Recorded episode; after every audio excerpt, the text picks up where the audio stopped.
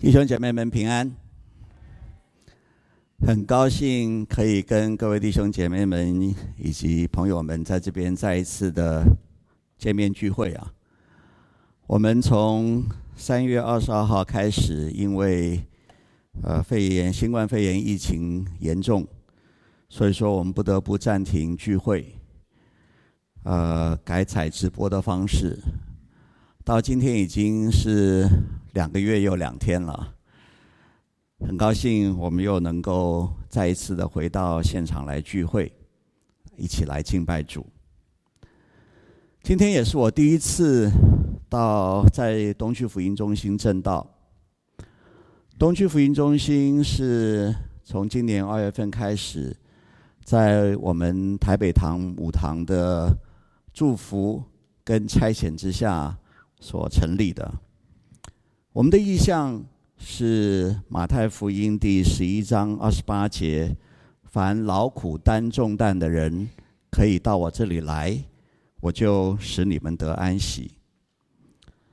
我们今年讲台的主题是寻见耶稣，在各位手上周报的内页呢，你们就可以看到我们的呃今年的讲台的主题。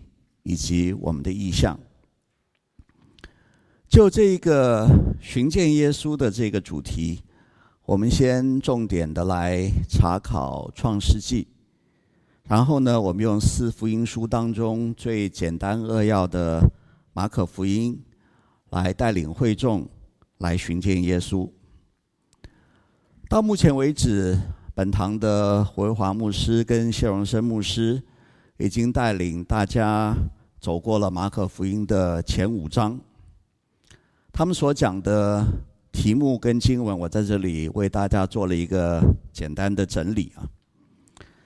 如果大家还有印象最好，那如果大家都已经忘记的话，也许可以上我们东区福音中心的网站，那里有呃前面所有讲到的影音档啊，大家可以呃复习一下。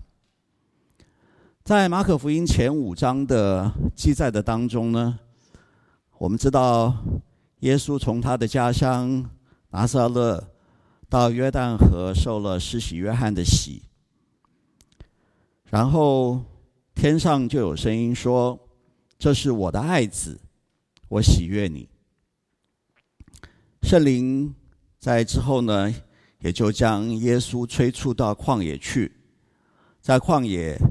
耶稣受撒旦的试探，有四十天之久。在那个之后，他就开始在加利利传道。耶稣讲道非常的有权柄，而且善于用各种的比喻。他又有神奇的力量，可以医病赶鬼，所以他非常的受民众的欢迎。耶稣在加利利传道的时候呢，他也按照犹太拉比的传统，他收了很多的徒弟，其中呢有十二个门徒，他称他们为使徒，经常的把他们带在耶稣自己的身旁，让他们能够贴身的学习。耶稣准备要差遣他们出去，也去传道。但是犹太的宗教领袖们呢，对于这一位不按牌理出牌、挑战犹太宗教的传统，他们眼中的这一个乡巴佬，非常的反感，甚至于有从当时的宗教中心耶路撒冷下来，特别来观察耶稣的这一位宗教领袖，认为耶稣是被鬼附的，他所以能够赶鬼。是靠着鬼王来赶鬼，但是虽然如此，耶稣所到之处呢，仍然受到一般老百姓的热烈的欢迎。但是，这一位在所到之处都受到热烈欢迎的这个巨星耶稣呢，从加利利回到他自己的家乡拿撒勒的时候，却被他家乡的父老故旧们。所拒绝了。和合本书上，和合本圣经上面所记载的是说，他们就厌弃他。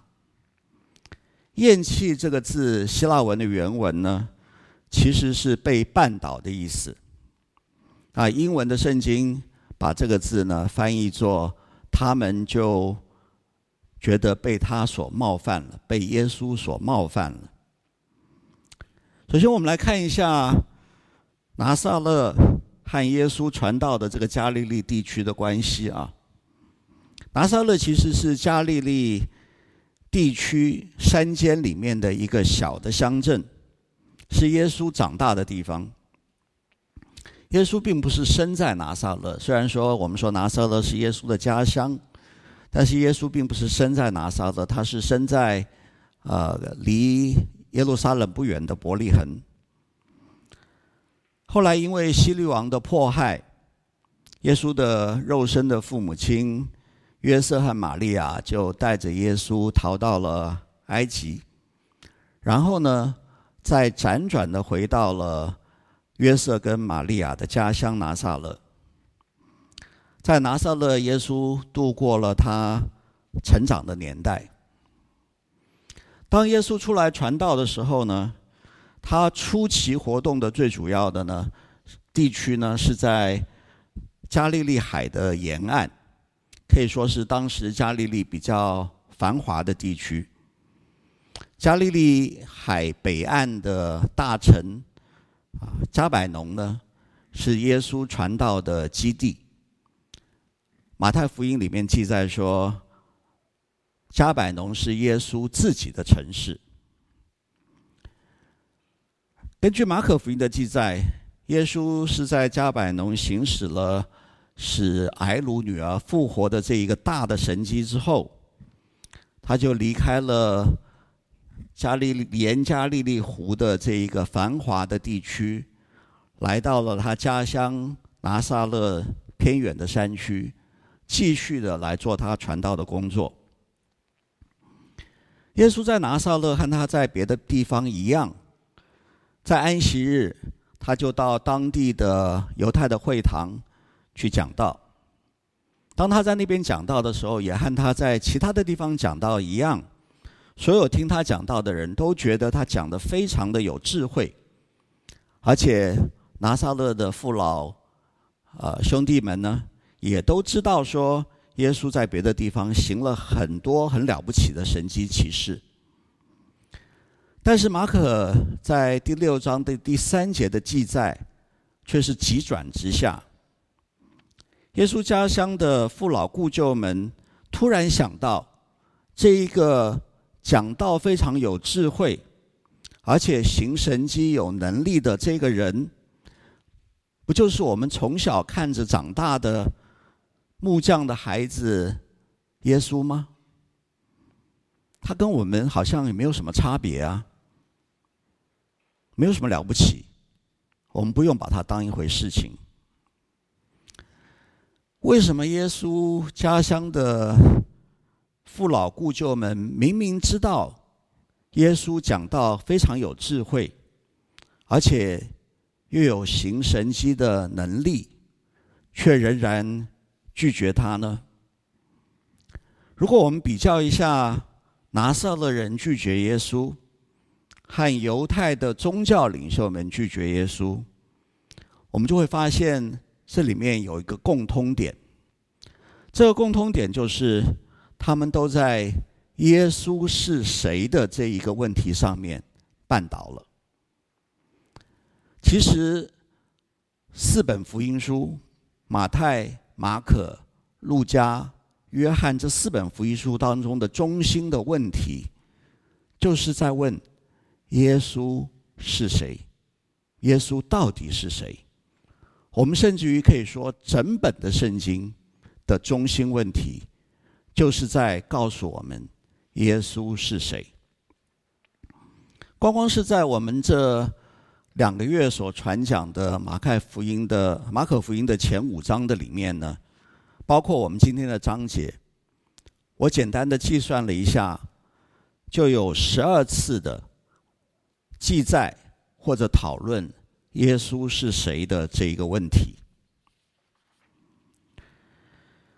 我把这十二次的记载大致的归类，就会发现，在这些记述跟讨论的当中，除了作者马可，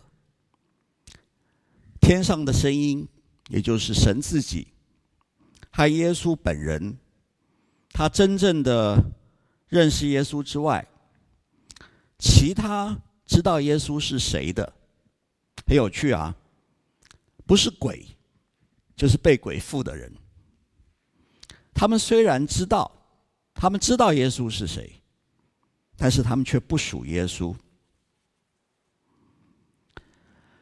至于门徒们，他们在这个阶段，因为看到风和海也听命于耶稣，所以他们就好奇，耶稣到底是谁？耶稣到底是谁？耶稣除了是他们所认定的先知、认定的老师之外，耶稣到底是谁？但是他们并没有确认耶稣就是基督。而格拉森的众人看到耶稣治好了那一个住在坟茔的当中被鬼附的那个人，他们不但不欢迎耶稣。反而心里面害怕，要耶稣离开他们。至于那些对耶稣心里面有成见的犹太的领袖们，他们却认定耶稣是亵渎神的人，甚至于是被鬼附的，或者是和鬼王一伙的。耶稣家乡的。父老故旧们，则是因为从小就认识耶稣，以致他们被自己先前的成见所绊倒了。他们不愿意承认耶稣就是犹太人所日夜盼望的那一位基督。我们是否也对耶稣有成见呢？对福音的朋友来说，有哪一些先入为主的观念，是让我们是阻止了我们对耶稣的认识，认识耶稣是基督呢？是我们所接受的科学的训练、科学的知识，是我们中华文化的传统吗？还是我们过往在人际关系当中所受到的伤害，或者甚至于是你所碰见过的基督徒，或者是牧师、长老所留给你的坏的印象，我只能说，希望你能够放下所有阻止你认识耶稣的成见。单纯的愿意回到耶稣所为你预备好的天父的家里面。对于我们已经认识耶稣是基督的基督徒们，我们对于耶稣基督的认识是否完全呢？我们不可能完全。使徒保罗在哥林多前书里面。就告诉我们说，我们如今仿佛对着镜子观看，模糊不清。为什么对着镜子观看会模糊不清呢？因为古代的镜子是铜做的，磨得再平，磨得再亮，擦得再亮，照出来仍然是模模糊糊的。经文下面继续说，到那时，也就是耶稣再来救恩完全的时候，就要面对面了。我如今所知道的有限，到那个时候就全知道了，如同主知道我一样。我们现在在耶稣基督还没有再来之前。我们对耶稣基督的认识还是模糊的，只有到救恩完全的时候，我们才能够真正的完全认识、知道耶稣基督。举个例子来说，我们常常会盼望耶稣怜悯的爱，但是我们却比较少愿意符合他圣洁公义的要求，以至于我们的生命仍然经常陷在世俗的污秽的当中，或者有的时候，我们相反，我们会竭力的。去追求神的圣洁公义，却和人的相处上面不能够活出神的爱，我们成了现代的法利赛人。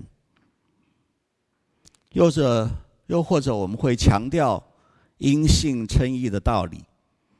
我们每天努力的灵修，我们经常的祷告，经常的读经，我们参加教会的聚会。但是我们不能够活出爱人的生命，在行为上也没有见证，以致我们反而成了别人信主的绊脚石。耶稣基督比我们想象的都大，但愿我们每一天都能够多认识他一点。马可福音第六章第四节里面继续记载说。耶稣对于他的家乡故老父旧们，故呃故故旧父老们对他的负面的反应、负面的回应，他的反应是非常平静的。他引用以色列历史中的例子，先知在自己的家乡总是不受到人的尊敬，来自我解嘲。然后呢，他继续的。他平常所做的医病的工作，但是可能是因为拿撒勒的家乡的人看不起他，所以疑难杂症也不去找他，所以呢，他在拿撒勒也就没有没有行什么特别呃令人惊讶的医治或赶鬼的神迹。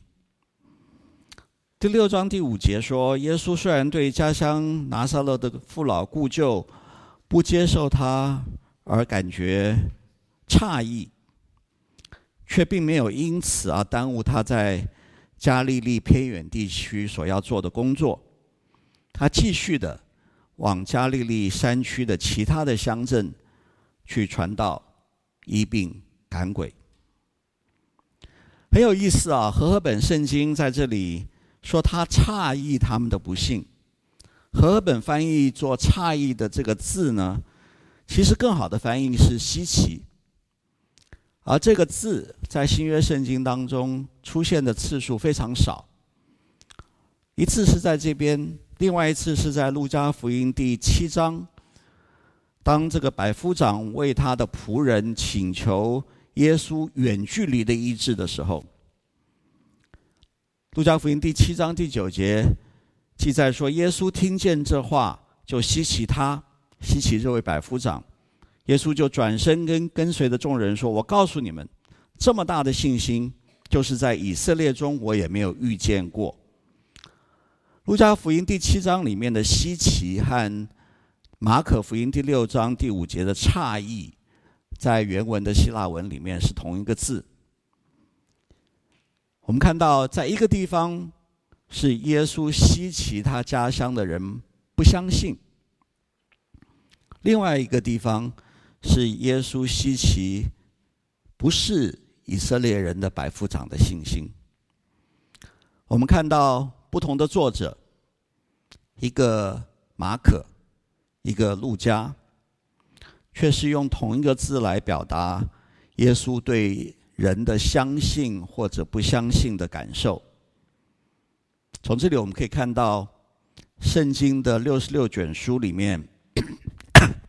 虽然是由不同的作者写成的，但是圣经整本六十六卷书，它背后的作者其实就是一位，就是圣灵。耶稣不但自己往加利利的偏乡去传道，马可还记载了耶稣差遣他所训练的十二位使徒，两个人一组，出去传道、医病、赶鬼。这十二位使徒虽然跟随耶稣已经有一阵子了，但是我们从前面的经文里面也看到，其实他们对耶稣的认识还并不完全。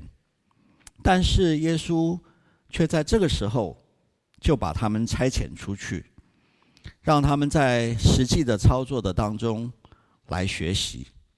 而这样子的学习呢，也的确有效。使徒们出去。运用耶稣所给他们的权柄，他们传道，叫人悔改，他们赶出了许多的鬼，也医治了许多的病人。因此，福音就在整个亚加利利地区传开了。而使徒们对于耶稣的权柄以及他们的福音的责任，也就有了更深的认识。我们来看一下。我们来思想一下，当我们遭受挫折的时候，就好像耶稣在他自己的家乡被他家乡的父老故旧所拒绝的这样子的挫折的时候，我们是什么样的反应？耶稣又是什么样的反应？我们是否能够像耶稣一样的？平静，不被所遭遇的挫折所困扰，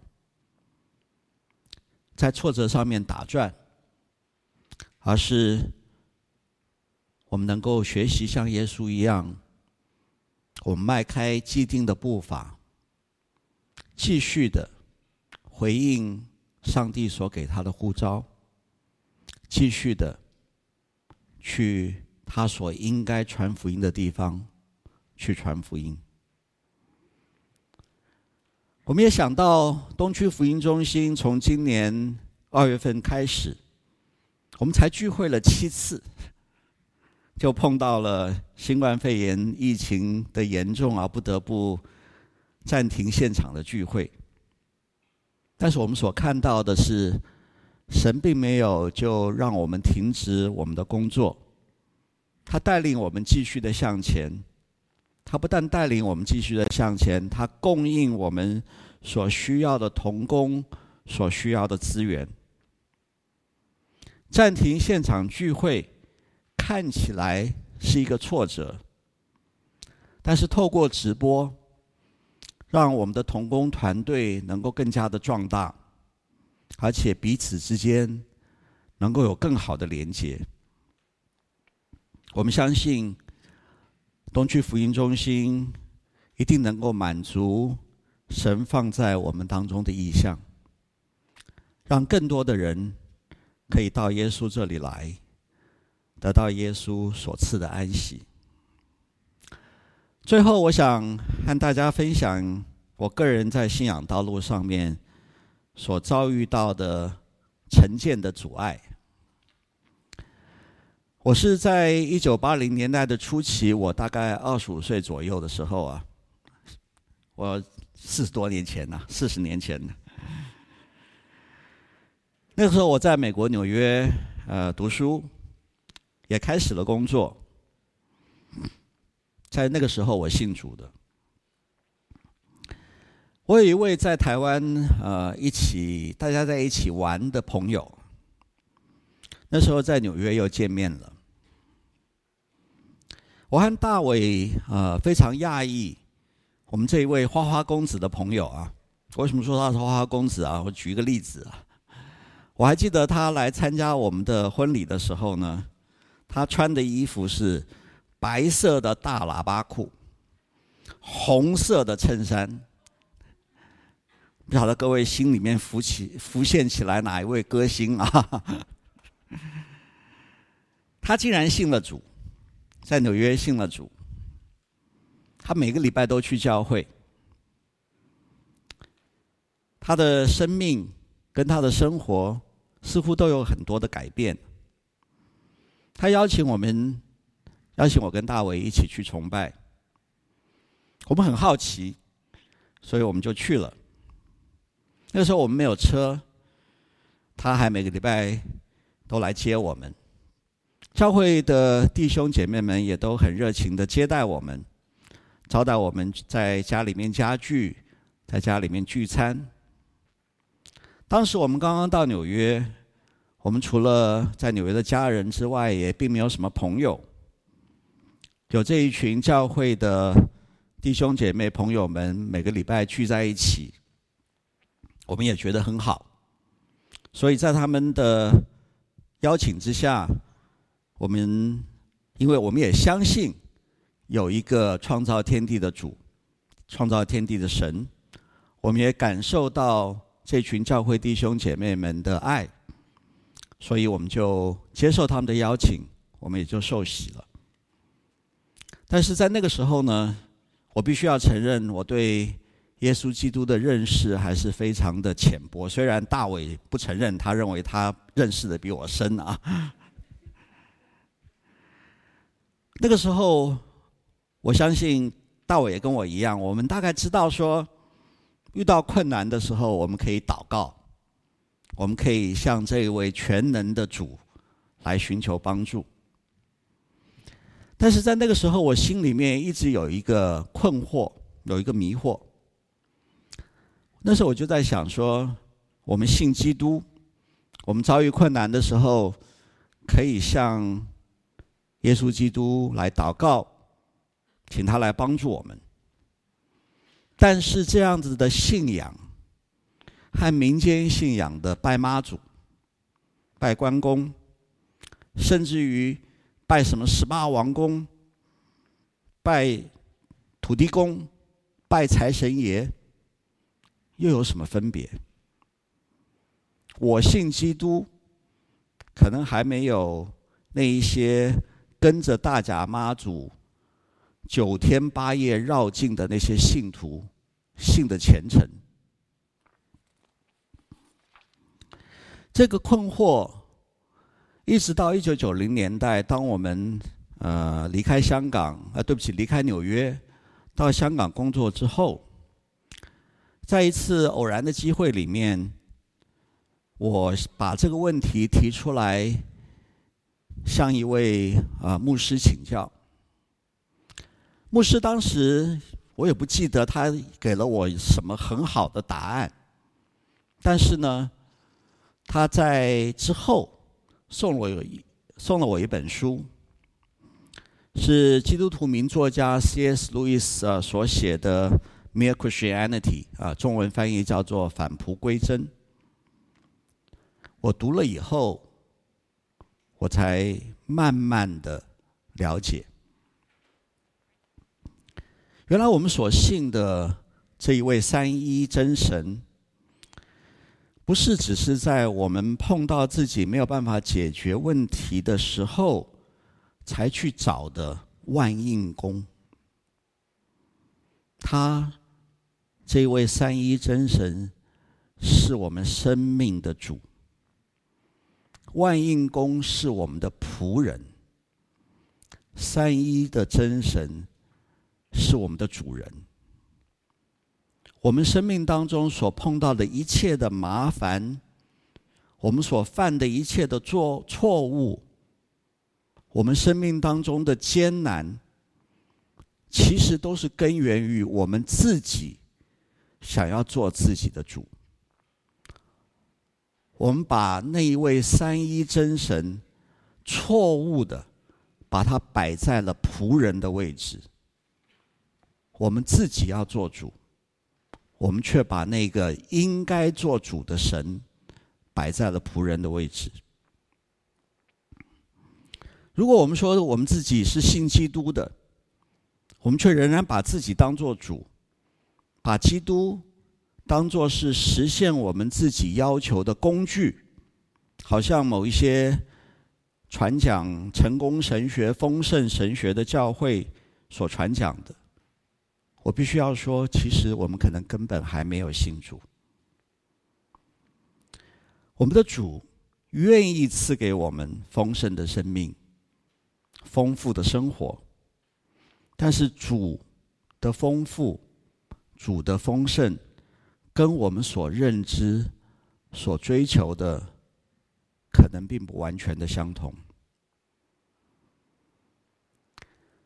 当神所要赐给我们的和我们所要的不同的时候，我们是否愿意放下自己的追求，而接受神所赐给我们的呢？我只能说，但愿我们每一天都更多的认识和耶稣同在的生命，才是真正的丰盛，也更多的。相信效法耶稣的生命，才能够带来真正的丰富。我们一起低头祷告。主耶稣，谢谢你借着今天的经文，再一次的提醒我们：虽然我们以为我们已经认识你，但是我们仍然认识不足。你的道路高过我们的道路，你的意念高过我们的意念。你的事太过奇妙，是我们不知道的。你为爱你的人所预备的，是眼睛未曾看见，耳朵未曾听见，人心也未曾想到的。主耶稣，求你帮助我们。放下我们一切错误的成见，使我们在每天的读经、祷告、日常的生活当中，都能够多认识你一点。我们常常以为你是阿拉丁神灯里面的精灵，我们一祷告、一吩咐，你就照我们所求的给我们。主啊。帮助我们认识你是主，是爱我们的主。当我们向你所求的还没有成就，甚至于不会成就的时候，帮助我们有足够的信心，相信或者是你成全的时候还没有到，或者是你有比我们所求的更好的安排。你是我的主，你为我舍命，你爱我。如此的祷告，奉你自己的名，阿门。